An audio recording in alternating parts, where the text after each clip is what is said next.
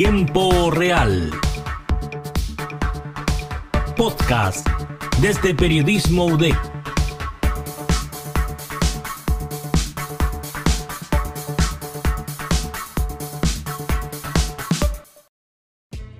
Bienvenidas, bienvenidos, bienvenides a este espacio en el podcast de Tiempo Real. Quien les habla, Emilio Sena, estudiante de Periodismo, Universidad de Concepción. Estoy acá junto a mi compañero Alejandro Aranda. Alejandro, ¿cómo estás? Hola Emilio, muy bien aquí, eh, más que motivado para hablar junto a ti de un tema muy importante como son las elecciones municipales. Así que vamos con todo a hablar de este importantísimo tema justamente un tema que a muchos nos confunde un poco porque son cuatro papeletas con número histórico. Nunca antes habían habido cuatro papeletas para votar por cuatro cargos diferentes.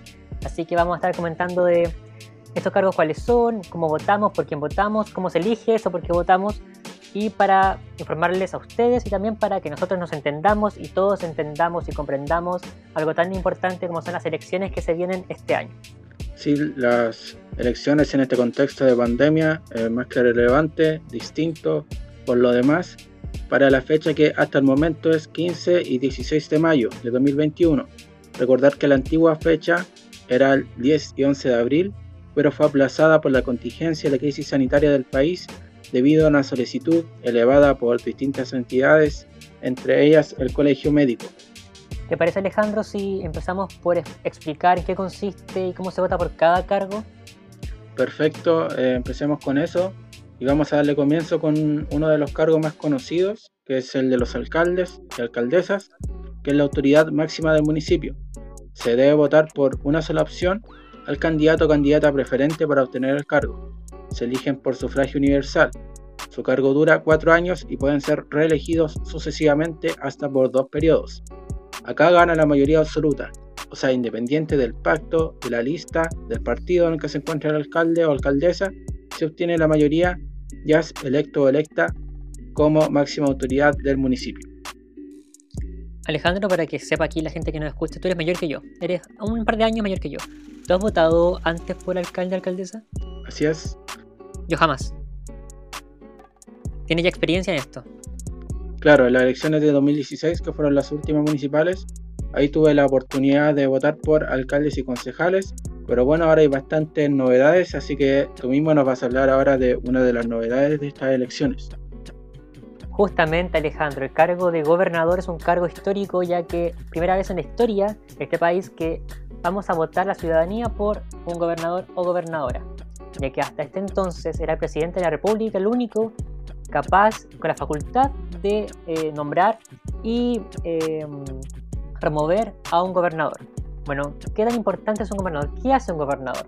El gobernador es alguien que representa a, la provincia, a la región, eh, en materias de políticas públicas, eh, jurídicas, extrajurídicas, en consejos regionales. Es alguien que se encarga de que las necesidades y planes de cada región sean tomadas en cuenta para las políticas públicas a nivel país. Bueno, ¿cómo se vota esto? Uno llega ahí a votar por su candidato a, gobernador y aquel que resulte electo será el que tenga mayoría de votos de sufragios válidos, es decir, no se consideran ni nulos ni blancos, siempre y cuando sea una mayoría por sobre el 40%, ya que si alguien tiene de mayoría 38, 39%, ¿qué pasa? Vamos a segunda vuelta. Así que siempre y cuando haya una mayoría por sobre el 40%, será electo el gobernador.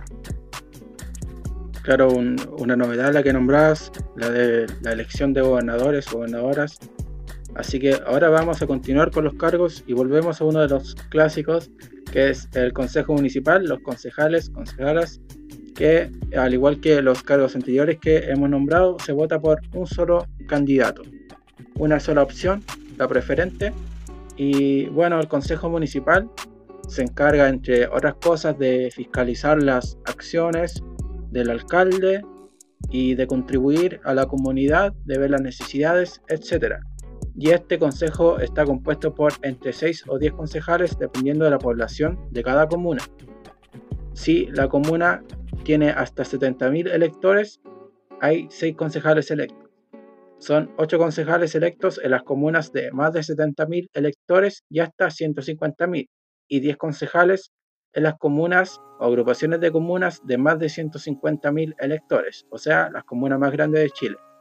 A diferencia de los alcaldes, el éxito del pacto de la lista al que pertenece cada candidato puede ser determinante, ya que la elección de concejales se da a través del sistema de arrastre que es distribuido a partir de la cifra repartidora que se obtiene de las cinco primeras mayorías, es decir, se ve las primeras cinco mayorías y ahí se toma una cifra repartidora que la obtiene el pacto que tiene la mayor cantidad de votos, es decir, si un candidato a concejal de pacto 1, por poner un ejemplo, obtiene una gran cantidad de votos, puede arrastrar algún otro candidato que no cuente con la misma preferencia.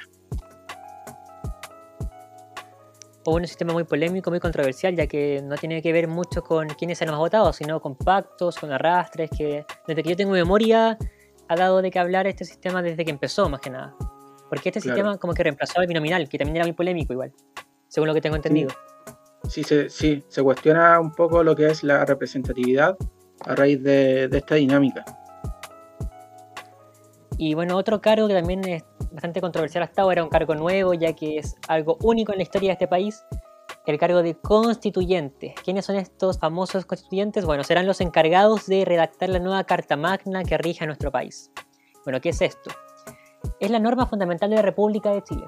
Es decir, este es el librito en el cual se, se establecen los derechos, libertades de la ciudadanía, así como nuestras obligaciones, y también delimita las facultades de los poderes del Estado y también de los privados. Es decir, esta es como la Biblia del país. Según esto nos, nos, regimos, esto nos, nos, enmarca según qué parámetros podemos movernos y desarrollarnos eh, a nivel macro y micro también. Así que bueno, ¿por qué tan importante esto? Serán 155 los eh, elegidos por nosotros, pero hay un par de claves en esto. Será una, una convención paritaria, es decir, mitad hombres, mitad mujeres, y también habrán escaños reservados para pueblos originarios, 17, 7 para mapuches, 2 para aymaras y 1 para cada uno del resto de los pueblos originarios. Esto nos deja cerca de 138 em, electores a nuestro de los más votados. ¿Y por quién votar? Bueno, para eso hay que saber en qué distrito nos encontramos cada uno. Por ejemplo, yo estoy en el distrito, distrito 20 de Gran Concepción. ¿Tú, Alejandro, cuál estás? Yo pertenezco al distrito 21. Tú eres de Lebu. Así es, provincia de Arauco. Bueno, y bueno, para saber esto hay que ir a cervel.cl. Ahí podemos encontrar a qué distrito pertenecemos. Así es. Y también podemos encontrar en diferentes fuentes que vamos a mencionar más adelante. Vamos a dar los tips para que encuentren los candidatos y candidatas que son parte de nuestro distrito. Vamos a votar por uno de ellos y dependiendo de la cantidad de habitantes de cada distrito, se escogerán de 3 a 7 electores, o sea, 7 constituyentes, quiero decir. En el caso de Distrito 20, somos hartos, vamos a tener 7 que nos representen ahí en la convención. Bueno, em, hay listas independientes, que es muy importante, hay listas de partidos políticos, de alianzas políticas, como siempre, está el lado derecho, el lado izquierdo, el lado del medio, y en esta ocasión es importante que nos informemos respecto a qué lado corresponde a quien queremos elegir. Eh, se me queda en el tintero que esto sea algo que se, que se, a lo que se llegó por el plebiscito, por el que voté primera vez yo en el 2020, un plebiscito histórico de la prueba rechazo. Y esto será eh, una segunda parte, una segunda patita para ese plebiscito, ya que veremos quiénes son los que redactan la nueva constitución. Efectivamente, debemos terminar la pega que comenzó con ese plebiscito tan recordado, tan histórico. Y bueno, la información que le entregamos ahora, mucha está respaldada por CNN Chile, en su apartado de elecciones 2021 y para obtener más información sobre candidatos, candidatas a distintos cargos está propagandainteligente.cl, sitio no oficial que si tú ingresas tu comuna puedes encontrar los candidatos y candidatas para cada cargo de forma detallada y eleccionesmunicipales.cl, otro sitio que incluso realiza encuestas para seguir al tanto de lo que se viene para este proceso electoral. Justamente igual otro medio que también ha ayudado mucho para declarar informaciones, la tercera.com. Así que usted va a interactivo.latercera.com slash tu match constituyente y va a poder encontrar información y encuestas para ver qué candidato se asemeja más a lo que cada uno de nosotros busca y quiere en un futuro eh, constituyente. Así que vamos también a otra información. Otro medio muy importante es 24 horas que tiene un apartado especial en su página conocetucandidato.cl. También hay encuestas, entrevistas para que puedan conocer a su candidato y encontrar a quién se asemeje más a lo que ustedes eh, buscan que lo represente. Así que con eso lo dejamos para que se informen, nos informemos y votemos, obviamente, informado, informados y conocedores de lo que viene. Así es, eh, un gusto Emilio, un saludo a todos los auditores, auditoras y nos vemos en este proceso electoral del 15 y 16 de mayo. Nos vemos, que estén muy bien. Hasta luego.